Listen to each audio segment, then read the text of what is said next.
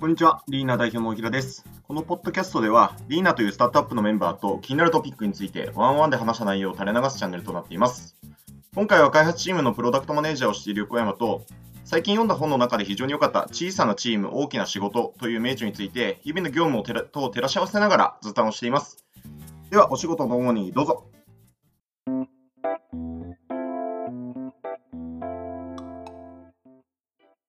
はい、じゃあ、えっと、今日は、えープロダクトチームで、うちだと、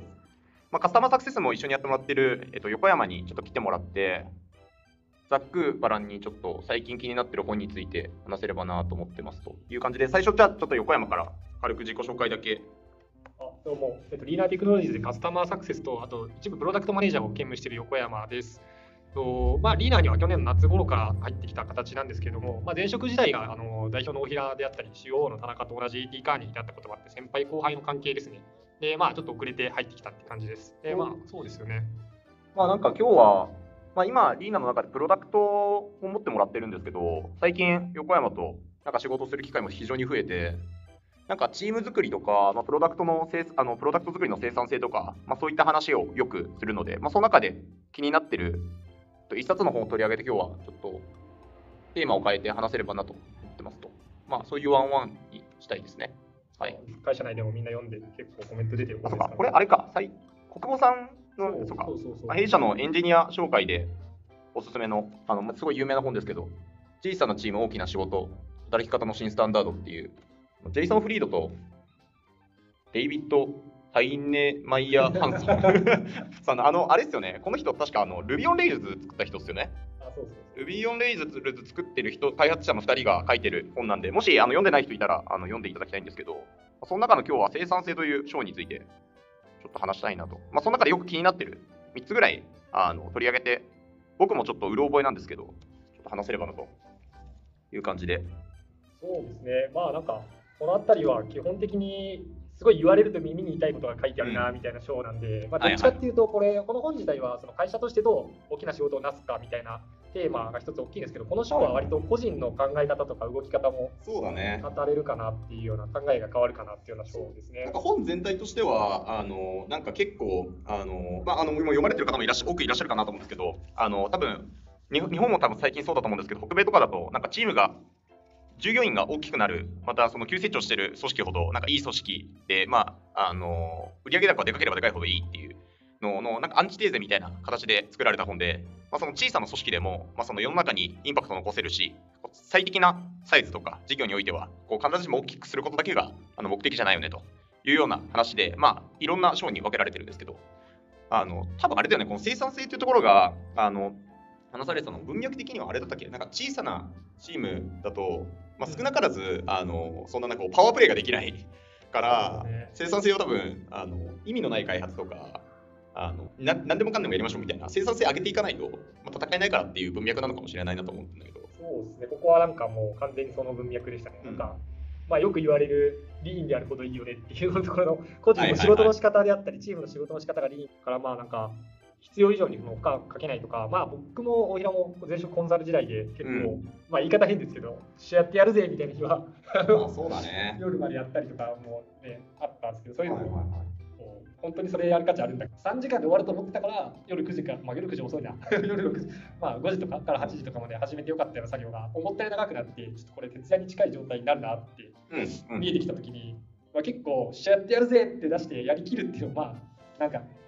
まあ、人生において大事な局面はあるのかもしれないけど、ずっとやり続けることできないよねみたいな。ああ、そうね。本当にその見積もりが10時間ぐらいに膨れたときに、それかけてやる価値この作業あったっけ？その何時間かで別のことやった方がよくないみたいな。ああ、そうそうそう。なんかそういう、一見その、コンサルとかに、まあ、僕も横山もいたから、あれだよね、なんかその生産性って重視してたけど、この本で書かれている多分生産性は、なんか結構アンチテーゼというか、働き方のアンチテーゼ的にだったから、結構記憶には残るんだけど、まあ今日はこのなんか3つぐらい、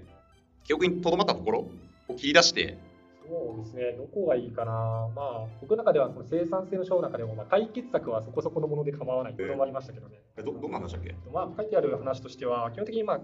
議論したりとか会議とかすると、出口の解決策をどれだけ解像度を高められるか。まあそうだね。あるあるあるというか、本当にそれでもうちょっと議論しようよみたいな、そそううそうそう、なっちゃうんだけど、なんか結局やってみないと、その解決策が合ってるかなんて分かんないし、はいはいはいはい。机上でみんなで議論し続けることにあまりこう、アドバリューがないというか、はいはいはいはいはいらス。タートを決めて、もうそこそこの方向性を合意したら、あとはとりあえずトライしてみるっていうのを、まあ、言葉で言うのは簡単なんですけど、意図的にやるっていう。まあ確かにそれ、なんか、どうなんだろうね。なんかその、カーニーとかの時も、なんか本当か、あの、多分大きい事業会社とかだと、なんかこう、とりあえずみんなで意思決定を詳細のなんか機能回収までしたがるいや、そうね。企業ってめちゃめちゃ多い。でなんか、俺そあ確かにそれ結構思い出しちゃうんだけど、なんか、あの、そこ読んだ時に俺結構思ったのが、うんあれなんだよね、なんかその、結構なその、け価値の減あの価値の減損というか、クオリティの低下をマネジメントが許容しないといけないなってそれ読んだ時思ってて、あそれはあるかも。なんか、小さなチームであることの意味の一つだと思うんだけど、大きくなってくると、なんか、そのプロダクトとか、その事業にとか、お客さんに一番詳しい人が、あの、タスクを切るとか、そのアクションを担当決めて、主担当になるケースがほとんどない。担当決めて進捗確認する側に回っちゃってるから、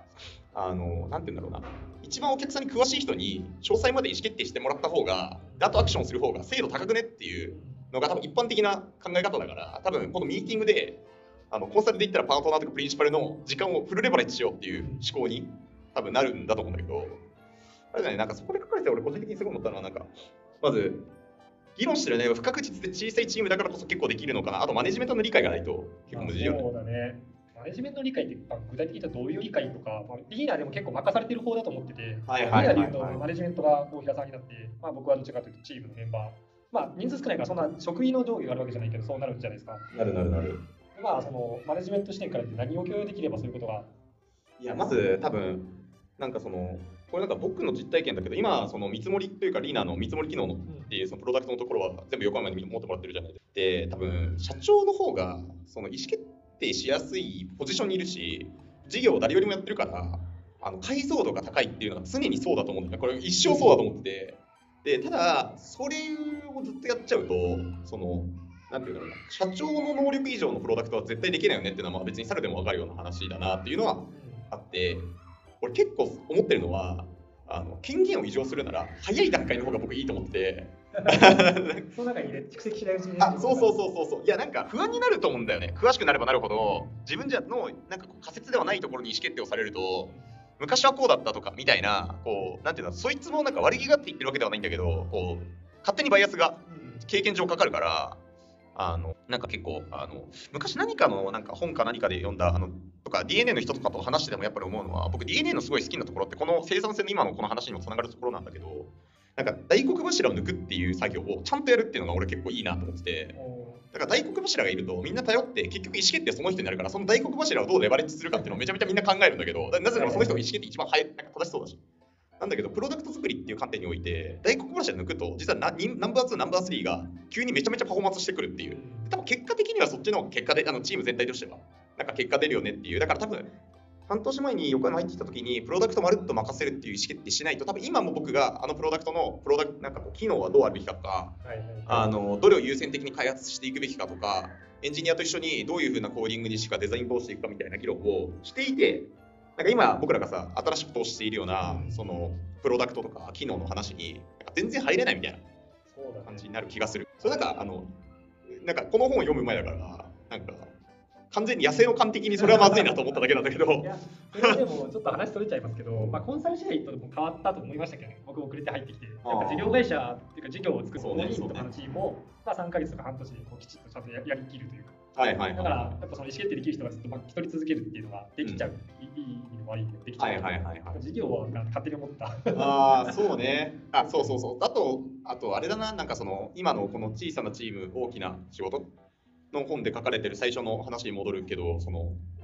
どこまで自分の仮説が正しそうかっていうその読みが末端に行けば行くほど当たらなくなるなっていう感覚が僕すごいあって。なんか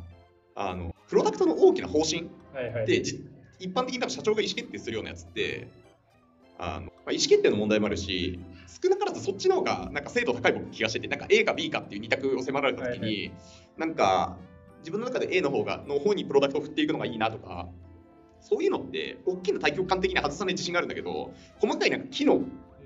てもう分かりやすい話例えばボタンの色はどっちがいいですかみたいなので テストを超えるほどの精度を仮説で出せないというか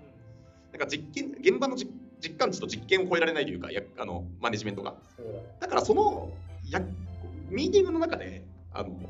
なんて言うんだろうな。みんなで決めてもそんな精度上がんなくねっていうところを決めないっていうことがすごい重要かもね。あそうですね、まあ、元のところに戻ると、だからややってみないと分かんないところまで議論が波及したときに、誰かがこうもうやや、じゃあ誰々に任せるってなんないと、ん。結構会議の時間って伸びるし、なんかはい。ちょっともう一回みんなで考えて、改めて時間取りましょうみたいな、最悪だと思ってて、ああ、わかるわかる。それをもうなんか、まあ、いっぱい言われてる話ですけどね、そこをちゃんとやっぱりやろうっていうのを改めて思ヘリコプターが。う。外でなんか、そうだね、そうだね。それはすげえそうかもね。あとなんか気になったところあります別にこの商品入ってたなんか、こだわったなとか、ちょっと取り入れよう。いや、なんか、あのー、なんか2個目みたいな話になるんだけど、2個目に話すべき話なのかどうかわかんないんだけど、もなんか、まあ、僕らがそのビズしかいないコンサルティングファームってところから、い。プロダクトばっか作るエンジニアリング、まあ、リーナテクノロジーでもなんならテッキーな会社にを作ってるから、うん。その差分を露骨に感じるのかもしれないけど、小さなチーム、大きな仕事って、俺、嘘だと思ってる、嘘だと思ってる人多いと思ってて、あそういやそんなのありえないっていう、その大きな仕事するためには大きなチーム必要でしょっていう。うん。で、いや、その、何言ってるかっていうと、やっぱ一人が出せるバリューって、天井がある一定あって、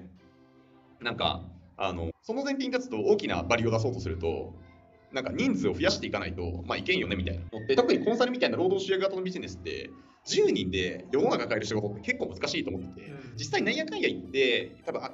あの僕 AT 管理すごい好きなんだけど、その、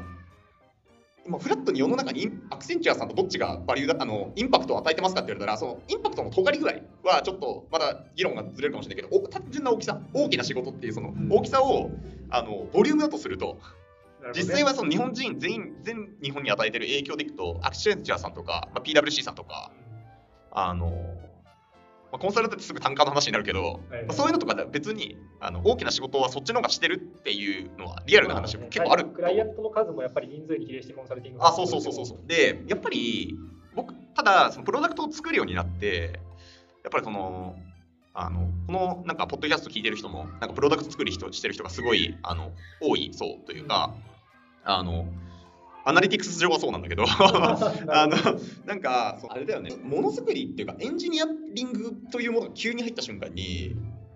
言葉選ばずに言うとなんかバリュー出ない人はマジでバリュー出なくてうん。バリュー出る人はめちゃめちゃバリュー出せるっていう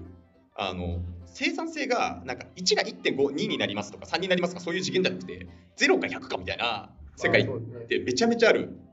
ネットフィックスとかの本でもよく書かれてるようなあそうそうそうそうエンジニアリングにおいては本当にスーパーエンジニアっていうのがこうよりまあいやマジでそう。いると。そうそうそう。だからなんかまあ笑い話じゃないけど Google の10人のエンジニアリングチームに日本のなんかこう1000人の会社が負けるみたいなこととかってめちゃめちゃザラにあってうん。だから大きな組織で戦うにはその人力戦にもつれ込ませるしかないというか。はいはいはいでそうつまりこういう本が多分世の中ですごい読まれて注目されて評価されてるような世界になったっていうのはつまりその人力戦で勝てないマーケットにとうとうなって本当になっちゃったんだなっていう。あのあの銀行がいっぱい銀行員抱えてるから口座をいっぱい開けて儲けられるっていう時代じゃなくなったというか。ソフトウェアはやっぱり一番複製できるっていうのが大きいと思ってて、う。んなんか掛け算が無限にかけることあそうそうそうが無限化できちゃうから。だからそう。でその素地がむ昔からそれはそうだよねって話だけどその素地が本当になくなっちゃったよねっていうあの感覚に近い。なんかどこまで行っても例えば銀行はどこまで行ってもネットバンクがメインになることはないでしょみたいなうん。世界でずーっと言われてたのがどんどんなくなってるっていうのはこの本を読んでそのなんかこうここに書かれてることを理解できないというかここれを読んで自分の会社と違うからアンチというかちょっと違うなみたいな。世の中こんな甘くねえよって思ってるとやばいなという感覚を持った。なるほどね。だから俺コンサルの時にいた時にこれ読んだらなんかあんまり納得感を持てなかったかもしれないなとは思うああまあそれはそうかもしれないです。いややらなきゃいけないでしょみたいな。ああそうそうそうそこまでもっていうのはあるし、なんかまあそういった視点で言うとやっぱりエンジニアの方がいかにパフォーマンス出せるかっていうのがその仕事の大きさに直結する世界観になってきて、まあ、 Leaner でもねなるべくそこをマックスにできるようにビズとかはうんいわゆる無駄な開発を避けるとか、国語さんノートに書いてくださってますけど、本当にそれいるんだっけみたいなのは、ビルドアップしないみたいなのは、はいすごい意識しますよね。まあ、ビズでちょっと一旦試せるやつの。てかこんなに意識してでもさなんか無駄な開発しちゃうわけじゃん。世の中の人間は。実際ね、うちもないとは言い切れないからね。そうそうそう。100%は切り切れないから極力100、まあ、100は全然無理で、せめて3割、感覚値だけど、3割も失敗しなければしない成功がプロダクト作りタイミングだったら、それすごい精度高い。感覚がすごいあるから、なんかそこら辺はすごい重視しないと、まあ、重視するために大きなチームがいらないってことなんだよね、多分。あの、うん。正確に言うと。それをやるには小さなチームで十分っていう、その精度を上げるには、それはそうだね。逆に横山とかさ、こう実はプロダクトの PM 見てて、はいはい。エンジニアのみんなと働いてて、なんかそのエンジニアのバリューをフルレバレッジするために、この半年間ぐらいで一一番変えたこととか、まあ、あのこの本に書かれてることでももちろんいいんだああ、そうですね。まあ、僕はもともと前職がコンサルだったんで、そのうんプロダクト開発でリーダーに来てからなんですけど、うんまあ最近実際に結構それが本格化してきてやるようになって、まあ、さっき言ったような、とりあえず作る前に一旦大きな開発チケット同時に作らない。作るときにも、まあ、水側で一回確かめる。ああ、で一回オペレーションチームと共同で回してみて、人人力で、はいはいはいまあ、。そもそもお客さん使っていただけるかとか、うんまあ、うちだったらサプライヤーさんの方々もいるようなビジネスやってたりするので、ちゃんとそれも、あの使って理解していただけるかみたいなのをちゃんと確認した上で、もう一個は、他の方との方が分かっていることが多いと思ってて、ぶっちゃけプロダクトのことで言うと。はいはいはいはいあ。の要するにお客様のことは僕はカスタマーサクセスとしても出てるから分かるんですけど、あの実際どう実装したらいいかとか、はいはい。ケアしない、ビズが決めすぎない方が全然いい、当然ながら。そうね。それをめちゃめちゃそうねコン。サルの悪い癖のところだと決めたくなっちゃうところもあるんだけど、うん、そこはなんかに負けているという自覚を最近は、もうあのプロダクトのそっち側の理解ですね。そうだ強いところ、弱いところも今時点のプロダクトの。いや、わかる。なんか、好きな解放を、やっぱ一番、どんなに技術をビズが理解していたとしても、なんやかんやって最後一番気づくのはエンジニアであり、デザインであり、もある意味その問題を、なんか正しく問題を定義するのとかって PM の僕結構仕事だと思ってて、正しくこう解放を導あの考えたり、その問題設定に対して、その問題を噛み砕くのとかは、が正しい噛み砕き方ができるのは、結構その、エンジニアの人の方が精度が高いケースが多いなっていう。あーまあ、そうだまさにそんなところですね。まあ、精度が高いですし、うんまあ、この本にも書かれてるけど、その、あれだよね、その、決断をちっちゃくしていくっていうのもすげえ重要だしね。あのあの、大きい、なんかくくりで意思決定しないというか、うんもっとちっちゃくちっちゃくしないと、なんか大体外すしね。よく言われてる、プロダクト開発でよく言われてるものをしっかり、なんか、プロダクト開発で一番難しいのって、よりいっぱいプロダクト開発の本があって、うん。リーンスタートアップがあって、本でも。はいはいはい。知見って、まあ、いろんなブログでもノートでも読めて、うん教科書の答えは分かってて、はいはいはい。一番とはいえっていう一言だと思うんですよ。あーとはいえ今のうちの状況とこのプロダクトはみたいな。はいはいはい。特別になるよね。いかに戦うかっていうのがもう最近やっぱり教科書は結構教科書通り正解が多い。いや、そうなんだよな、それ。俺、本当にそれそうだと思っててさ、なんかその、え僕、営業とかも全部そうだと、ファイナンスも全部そうだと思ってるんだけど、やっぱこう、最初の頃、自社が特別だと思うからさ、なんか、いやいやいやいや、まあ、その春樹の言う通り、とはいえっていうやつがさ、付きまとってさ、5回ぐらいさ、こけた後にさ、最後気づいたら着地教科書通りのさ、なんか、やつになるケースめちゃめちゃあるもんね。そうなので、まあ、とはいえって本当にそうなんだっけっていうのをめちゃめちゃ考えるようにしました。特にプロダクト開発とかでも、まああの僕らだとやっぱ B2B なんで N が少ないから学習するっていうサイクルを回すのって難しいじゃないですか。はいはいはいはい単の検証のために作って結果を学習してっていうのが、うんまあ、トランザクション数の問題だったり数のもの難しいって言っちゃいがちなんですけど、はいはいはい。本当にそうなんだっけとか、わかるわか計る。測できない、アウトカム計測できないものに考えるような最近特に。なるほどね。はいああ、わかるわかる。なんか、それこそ、小さなチーム、大きな仕事って、この本に書かれてるような、その、なんか見直し方とか、生産性とか、競合の考え方とか、進化の仕方とか、プロモーションの仕方とかって、なんか一見、なんか書かれてることが当たり前すぎて、なんか、まあそうだよなって、まあそりゃそうだよねって なるけど、自分の会社に置き換えてみると結構やるの難しいっていうのが、だからこそ意味があると思ってて、この本はだからそういう意味でいくとすごいいいよね。だから、さっきこのワンオン始まる前に雑談の中で出てたような、なんか睡眠を取った方がいいよねみたいな 話もそうだし、なんか、その、なんかヒーローになるなよみたいな。いやーそうね、ものテーマとしてはあれなのかもしれないです。言われれば当たり前のことでやった方がいいことがすごい書いてある本なんですけど、うんなんかやれないと思ってる理由を潰される本だと思ってて、ああ、確かに。こういうふうに考えて、それ言い訳して、なんかとはいえって言いながら、うん徹夜して作業してないかとか、とはいえって言いながら、でかいチームでなんか作ろうとしてないかみたいなのを潰してくれる本だと思ってるから、わかるわかる。結論は当たり前なんですけど、すごい自分の中の行動を変えろっていう、浅いこと言うと、ああ、いやでも本当そうだよね。なんか、その、多分書かれてることって、その小さなチームで大きな成果を上げるときに、で、その、超一石でガガって伸ばすことが全てではないよねっていうことだと思ってて、長く別に到達したい、いやその登ってる山をちゃんと登頂できれば、それがなんかあの匍匐前進だろうが別にいいっていうスタイルだと思うんですよ、これ、この本。そうある意味こうなんかこうめちゃめちゃカロリー貯めてダッシュすることが全てじゃなくないっていう話だと思ってその別に自分のペースで登っていき重要なことは山を登りきることだっていう。あの体力をちゃんとあそうそうそうそう。それの配分の問題にあそう配分の問題だというのがそのこの本の面白いところだなと思っててだからそのあのなんて言うんだろうなその、まあ、さっきのコンサルとかそのよく起業もさ起業してすぐのさ頃ってさなんか起業のイメージってその僕も3度目だからイメージは連日徹夜だみたいな。もう一度。そう。でとりあえず家ではそのとりあえずお金は、まあ、お金はないんだけど 企業ってなんかとりあえずお金はもうなんか1ヶ月1万円生活みたいなイメージをしてとりあえず切り詰めて切り詰めてみたいな。で実際それはそれで重要なんだがあのそれをなんか5年やれないというかうん。なんか寝不足の中で5年やってると意思決定のせいでもめちゃめちゃボロボロになると思うし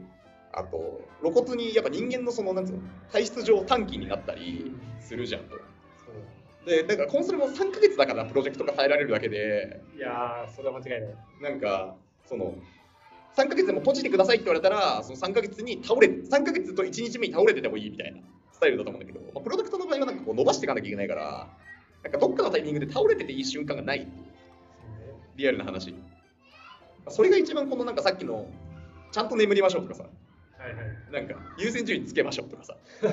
なんかそこだけ聞くとね。ヒーローにならないあの夜やっててうっしゃ今日めっちゃ頑張ったっていうそのヒーローになった満足感に浸らないとかさ。そういうのとかってなんかやりたくなっちゃうよね。ヒーローになりがちなんでヒーローになりがち。本当にいるかっていうのは。わかるわかる。まあが、まあ、時にはすごいなんか体を酷使しても頑張る頑張れるっていうことは重要だけど頑張らないこともすごい重要。同同様にすごい重要っていう。頑張れちゃうからね。みんな企業とかスタートアップで頑張ってる人って。わかるわかる。すげえわかる。という言ってる間に気づいたらもう30分近く実は話しているので。なんかもう確かにもう30分なんで最後にじゃあまあ、あの小な小さなチーム大きな仕事っていう本もし興味ある人はぜひ読んでいただきたいんですけど。最後にじゃあ横山から僕らあの今ちょうどあのチームを大きくしてるところだからいつもこれはなんかみんなに聞いてるんだけどなんかどういう人と一緒に働きたいかだけ本当に一言言って将来言ってもらって一言言えなかったら別に30分話してもらってもいいけど話してもらってちょっと一旦もうワンワンをですねね、これも言葉尻でくればすごい教科書的な感じになっちゃいますけど、うん。やっぱりお客さんが喜ぶ瞬間とかをすごい考えてプロダクトとか一緒に作っていったり、まあ、あの水だったらそれを顧客にセールスしたり、まあ、デリバーしたり、なんかそういうのをやるためにこう事業いいなと思いますね。まあそうだね。それめちゃめちゃ重要だよな。そこにベクトル向いてないやつをそこにベクトル向かせることほぼ不可能だよ。これは結構生まれつきなところもあると思って。生まれつきというか、まあ、うんまあ、その人の特性だと思ってるから、うん。まあ、僕はそういう人と働けると楽しいなって思いますけどね。ああまあそうだね、まあ、特に、まあ、僕も横山もプロダクト作ってる側の PM ロールをやってる人たちだから、まあ、そういう人たちが周りにてかそういう人たちだけで構成できると最高だね。そうですね。まあ、プロダクト作りとか教科書的には、えっと一番離れちゃうところもあるじゃないですか、お客さんは。まあそうね常にやっぱお客さんに届けてうんいいものになるなと思ってます。頑張ってみましょうはい、頑張りましょう。じゃあ、えっと、また、えっと、来週の月曜日も、これで3週3日坊主にならずに続けられたから、あの次たが、4つ目が出ないと、それは言えない。じゃあ次、また来週月曜日も、あの、上げられたら上げるようにします。じゃあまたやりましょはい、う。はーい。じゃあ、失礼しますで。はでは。